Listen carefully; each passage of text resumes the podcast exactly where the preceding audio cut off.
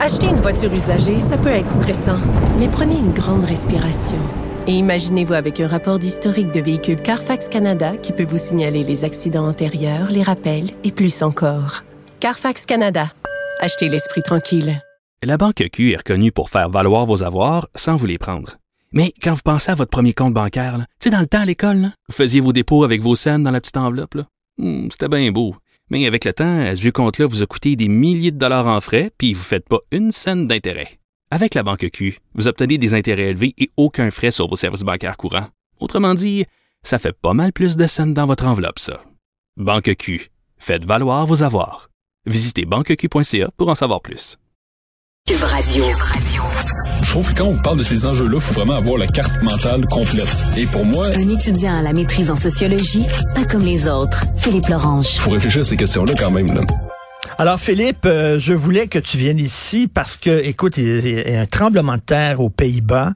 Euh, un gars qui on, on dit c'est le Trump des Pays-Bas. Ça fait longtemps qu'on l'avait pas vu. Hein. Il, avait apparu un peu sous le radar il y a quelques années de ça. On dit c'est le leader de l'extrême droite. Euh, Et là, on l'avait un peu oublié. Et boum, c'est lui qui est maintenant numéro un aux Pays-Bas. Un autre pays qui se donne un leader de la droite dure, mettons. Est-ce que tu irais, jusqu'à dire que Gert Wilder, son nom? Oui, oui. Est-ce que tu irais jusqu'à dire que c'est l'extrême droite?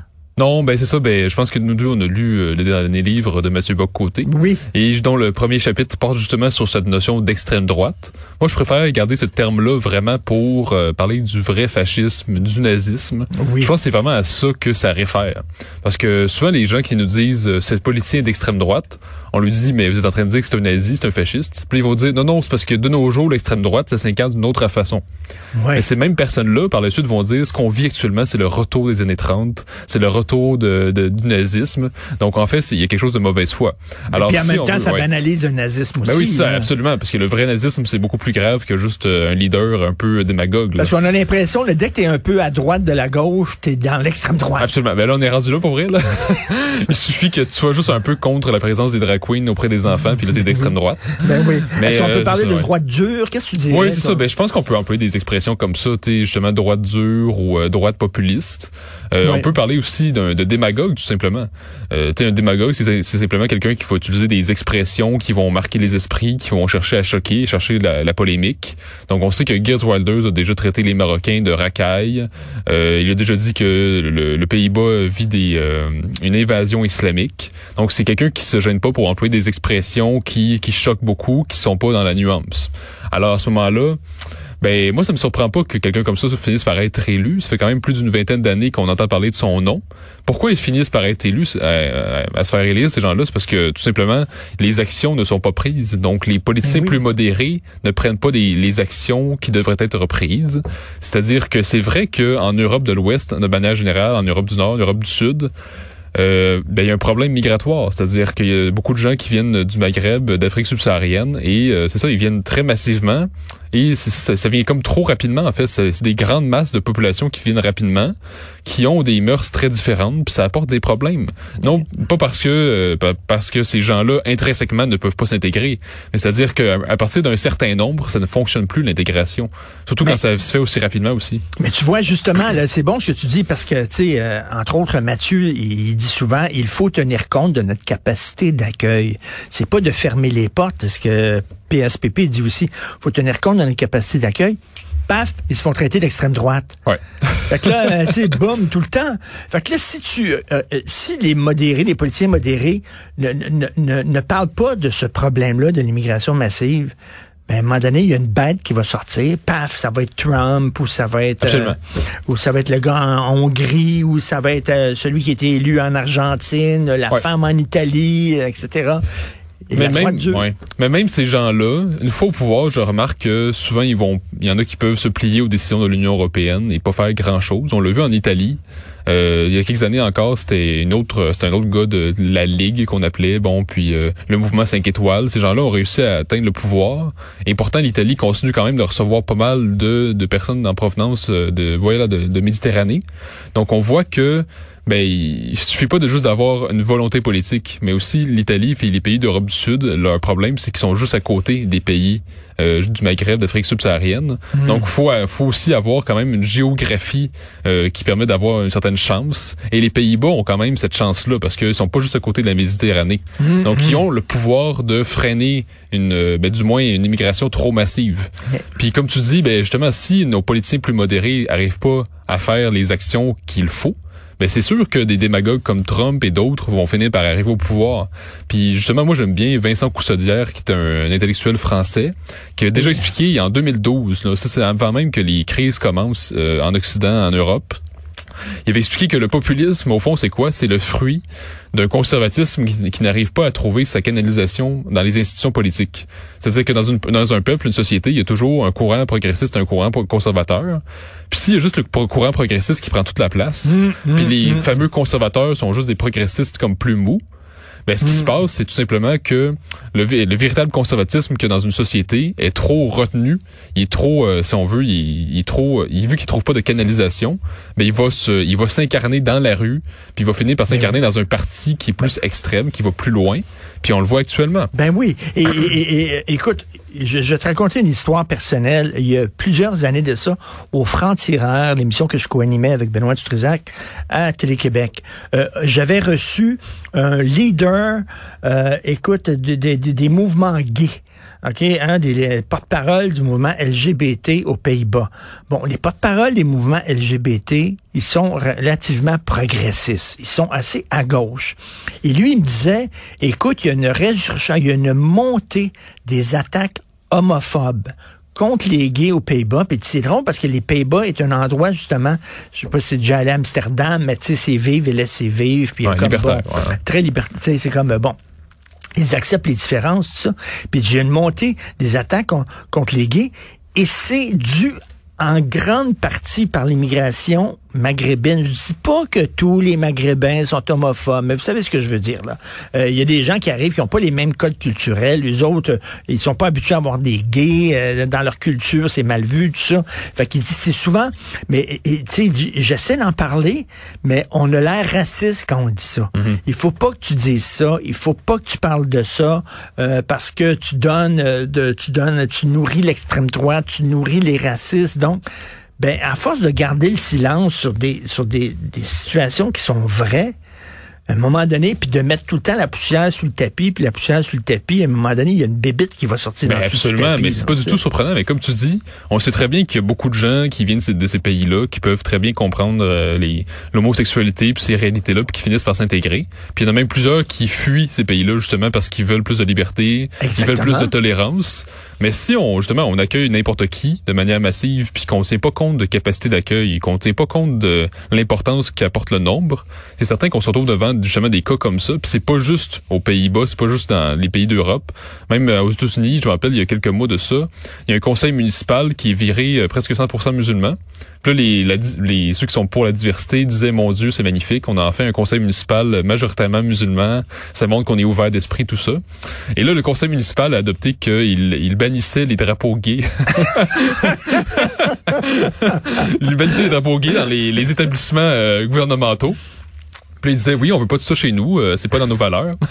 Et donc là, c'est donc on se retrouve encore une pas parce que tu fais partie de la diversité que tu t'entends avec les autres non, euh, qui ça. font partie de la diversité. Mais ça montre toutes les contradictions de du mouvement intersectionnel, c'est-à-dire cette idée que on va euh, on va rassembler tous les, les gens qui sont pas dans la majorité blanche hétérosexuelle et tous ces gens-là ensemble, ils ont toutes des une cause commune pour faire valoir leur identité. Parce que ce qu'on comprend pas, c'est que ils s'entendent pas tous entre eux.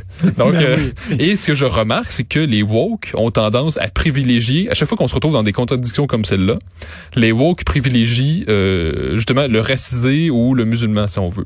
Donc, ils vont privilégier celui qui va vraiment être euh, d'une religion différente ou d'une couleur de peau différente, et ils vont euh, ils vont laisser à l'écart les justement les, les femmes et les homosexuels, parce que ceux qui pâtissent vraiment du fait qu'on reçoive une immigration trop importante dans la province des pays d'Afrique subsaharienne, du Maghreb, c'est vraiment les femmes et les homosexuels. Parce que justement, y a, moi j'ai plein de femmes ici à Montréal qui me disent, ben j'ai plein de femmes, ils sont pas à moi là, c'est pas ça. ah t'es rendu, t'es polygame? Non c'est ça, oui. Conversion à l'islam, je travaille pour la diversité. Non mais il y a plusieurs femmes qui me disent à Montréal, qui me disent à mot couvert, qu'elles ne se sentent plus en sécurité à Montréal. Tu sais, moi il y a des gens qui me disent, euh, ben je me sens comme dans mon pays d'origine donc le Maroc ou des pays du Maghreb. À Montréal, je me sens comme dans mon pays d'origine parce que euh, elles me disent, euh, ben je, je, vis des situations où on me fait des regards, euh, on me fait des commentaires, on m'aborde puis de, de manière très déplacée. Mm. Et c'est pas, c'est c'est pas les Montréalais de toujours qui, qui font ce genre de regards-là, de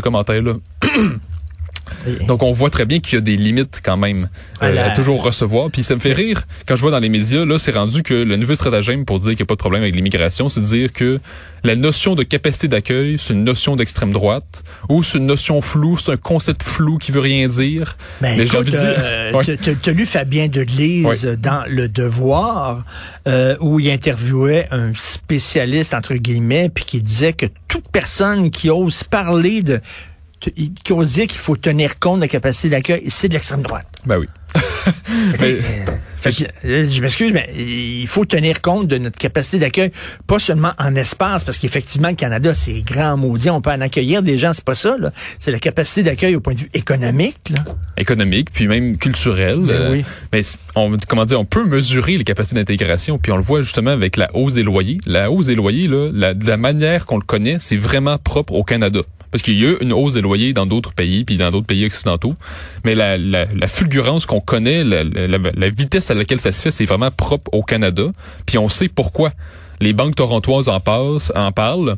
Euh, il y a différents experts qui en parlent. C'est parce que on reçoit trop de monde rapidement puis on construit pas aussi vite. Puis c'est parce qu'on peut pas construire assez rapidement. Parce qu'il y a des progressistes qui nous disent, mais on va investir dans le logement social. Québec solidaire n'a pas de dire ça. C'est parce que c'est qu'on reçoit trop de monde. C'est parce qu'on construit pas assez.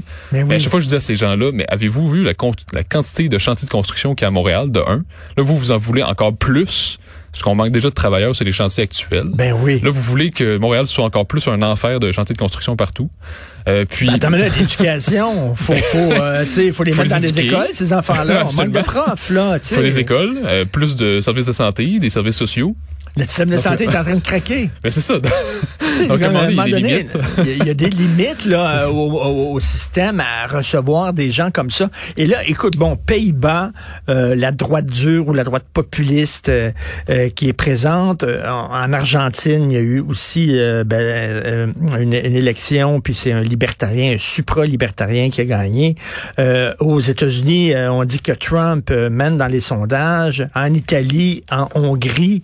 Donc, il y a une, montée de la droite dure et là, la gauche dit, ben, c'est épouvantable, mais la gauche devrait peut-être se regarder parce que peut-être qu'en niant certaines réalités, ben, elle crée justement cette montée de la droite dure. Ben oui, ben c'est absolument la raison pourquoi il y a cette montée-là. C'est sûr et certain. Puis on entend souvent depuis des années des gens de gauche traditionnelle qui disent je ne me reconnais plus dans la gauche. Et c'est vrai, je peux les comprendre parce que tu sais la gauche traditionnelle, comme ils, comme ils disent souvent ces gens-là, c'est euh, défendre les travailleurs. Justement, aujourd'hui, il y a des grèves. là. C'est cette gauche-là, dans le fond. Au départ, c'est cette gauche traditionnelle-là qui va défendre les travailleurs, le vrai monde, euh, les syndicats et tout ça. Tandis que là, ben, la gauche woke, c'est vraiment plus toujours les minorités, toujours euh, le racisé, toujours le racisme, la xénophobie. À un moment donné, parce que ce discours-là finit par tanner le monde parce que ça ne, ça ne correspond pas à la réalité puis aux actions qui devraient ben être prises. Puis on le voit justement, on parlait tantôt de capacité d'accueil, mais j'ai envie de dire à ces gens-là, ben si on a le Québec accueille 2 millions d'habitants, de, nouvelles personnes, c'est quoi, il n'y a pas de capacité, il y a pas de, y a pas de limite, il n'y a pas de capacité d'accueil? Ces gens-là nous disent, il n'y a pas de limite ben au fond, ben on peut accueillir des, centaines de millions de gens finalement. Ben oui. Non, mais, non, mais écoute, il y, a une ville en Italie que j'aime beaucoup, c'est Bologne, qui est une ville universitaire. D'ailleurs, la première université en Europe, c'était à Bologne. C'est une magnifique ville. Je suis allé euh, trois, quatre fois, et la dernière fois que je suis allé, il y avait des, il y avait des, immigrants euh, partout, partout dans des tentes, qui dormaient à l'extérieur, puis tout ça. Et ça causait des problèmes sociaux, là. Euh, tu sais, ils savaient plus où les mettre, il y avait plus de job pour ces gens-là, il y avait de la criminalité, tout ça. Tu sais, à un moment donné, t'aides pas non plus ces immigrants-là, si t'en reçois trop, puis tu peux pas en prendre soin, là. Ben, c'est sûr que non. Puis on le voit même, même parmi l'immigration légale, on a reçu des gens qui, dans leur pays, sont ingénieurs, sont professeurs, sont mathématiciens, tout ça, puis ils arrivent ici, puis on leur dit, ben ici, ça vaut rien, votre diplôme, puis vous êtes chauffeur de taxi. Ben, c'est souvent ces gens-là peuvent se recycler en chauffeur de taxi, ce qui est un métier noble tout de même. Mais c'est-à-dire que ces gens-là avaient un métier quand même euh, de, de, haut niveau dans leur pays, puis là, on, on les a pas avertis que rendu ici, leur diplôme n'aurait pas la même valeur. Donc, est-ce qu'on sert vraiment ces gens-là en faisant venir euh, massivement comme ça? Moi, je suis pas certain de ça. D'autant plus que pour les pays d'origine qui perdent ces populations-là, ben, ils perdent des cerveaux, ils perdent des capitaux, euh, ils perdent des travailleurs, justement, qui sont bien diplômés. Donc, comment les pays qui sont qui sont moins développés vont pouvoir un jour se sortir du trou s'ils mhm. sont toujours en train de perdre leur cerveau puis leurs élites. Et tu tu parlais là, euh, entre autres, euh, dès que mettons, euh, il y a de la criminalité, puis ça, ça donne que ce sont des immigrants. on met ça sous le tapis. il y a quelques années, à Cologne, il y a plein d'immigrants arabo-musulmans. C'était le 31 décembre, avant le 1er janvier, puis ils sont partis à la chasse aux femmes. Il y a eu un paquet de viols collectifs et tout ça. Et dans la gauche, on n'en a pas parlé. Les, les féministes ont rien dit. Euh, et pourtant, Christy, c'était des femmes qui étaient agressées sexuellement dans la rue, le violées, puis tout ça. C'est pour ça que je dis que c'est crucial, comme je disais tout à l'heure, de comprendre que les woke vont toujours privilégier celui qui a une religion minoritaire, une couleur de peau minoritaire, par-dessus les femmes et les homosexuels. Parce que comme tu dis, dans le cas de Cologne, c'est des agressions sexuelles qui ont touché les femmes, évidemment. Et euh, ben, les femmes ont été laissées de côté au prix, au bénéfice justement de la protection des minorités religieuses et de couleur de peau. Exactement. Écoute, Jean-François, euh, notre réalisateur, euh, je voulais faire passer cette semaine un petit vidéo là, qui a été fait là, en Israël sur les agressions sexuelles contre des Israéliennes. Est-ce qu'on l'a encore en stock, le vidéo? écoute, je vais faire entendre ça. C'est en anglais. c'est un vidéo ironique, humoristique. C'est une israélienne. Euh, ben, tu sais, euh, le Hamas euh, fait un paquet d'agressions sexuelles sur des femmes et elle va se plaindre dans un centre d'aide aux victimes d'agressions sexuelles. Ils ont fait une vidéo un peu ironique. On écoute ça. Merci, Jean-François. What a crime? Yes. I was raped. So sorry. Um, we're here to help. Tell us what happened. I was at a music festival. We heard gunfire and everyone was running. I started running and then he grabbed me. He yelled something in Arabic and then he ripped my... Just, sorry to interrupt you. You said he was yelling in Arabic. Yes. So he, he ripped my pants and then he just... I'm just sorry, I, I just need a bit of background here. Are you Israeli? Yes. And your rapist was Palestinian? He was a Hamas terrorist. Okay, just um, this is a bit awkward, but. Et là, c'est une fille qui se plaint. Elle dit euh, bon ben j'ai été agressée. Oui, oui, ok, on va prendre votre plainte. Ça, le gars crie en arabe. Oh, excusez-moi, il crie en arabe, oui. Et là, soudainement, euh, on ne sait plus quoi faire, etc. La fille est agressée, point final. Mais écoute, on a vu euh, récemment, il y a des gens qui disent moi, je crois pas ça. Moi, écoute, en, Alberta, la directrice d'un centre d'aide aux victimes d'agressions sexuelles qui a dû démissionner parce qu'elle a dit, euh, quand une femme dit qu'elle est agressée, il faut la croire, sauf si elle est juive. Parce que moi, je crois pas ça. Euh, je crois pas ça que des femmes ont été agressées sexuellement par le Hamas. C'est drôle. Ah bon? et alors, ce, ce vidéo-là, c'est ça. Quand, dès qu'elle dit « j'ai été agressée par un arabe », là, soudainement, euh, la fille qui lui parle, qui est woke, elle dit ah, ben, je suis pas sûr qu'on peut prendre votre plainte. C'est intéressant, hein? Ceux qui sont promis tout nous ont répété euh, inlassablement que on vous croit. Donc, aussitôt qu'il y a une accusation, on vous croit, on vous croit. Ce qui a mené évidemment à des accusations contre des personnes innocentes ou dont les actes pouvaient être euh, relativisés. Puis quand justement c'est une femme qui a subi euh, bon justement des violences provenant de, de personnes de, de minorité, de minorité, mais là on vous croit pas. c'est soit on vous croit ou on vous croit pas. Mais dans les deux cas, ça pose problème parce que si on vous Donc, croit- ça veut dire que les femmes passent en second plan. Ben oui, je pense que les femmes et les homosexuels passent toujours en second plan vis-à-vis des minorités ethniques et religieuses. Euh, c'est- vraiment le choix qui a été fait par les woke. C'est vraiment comme dans leur hiérarchie, euh, je sais pas, inconsciente si on veut, pour bien correspondre à l'idéologie dominante. C'est vraiment toujours ça. Puis c'est quand même inquiétant pour les, les femmes, les homosexuels pour leur avenir, parce que si nos pays continuent de, de recevoir massivement des gens justement de ces pays-là, puis que les woke continuent d'agir tels qu'ils le font, ben, l'intégration va, ben, va toujours se Ben faire de moins en moins. Puis la condition des femmes et des homosexuels va toujours reculer constamment. Puis on le voit justement en France, dans d'autres pays euh, occidentaux. Euh, Il y a des quartiers où les femmes ne sont plus présentes, ou du moins elles vont se cacher, ils vont faire très attention. Elles vont pas être euh, aussi, euh, ils vont pas porter des mini-shirts, ils vont pas porter euh, des euh, justement des camisoles et tout ça. Donc on, on voit qu'il y a clairement une islamisation de l'Occident. Puis euh, je peux comprendre pourquoi Geert Wilders est porté au pouvoir puis dénonce cette invasion, ben, une invasion islamique parce qu'il y en a une pour vrai.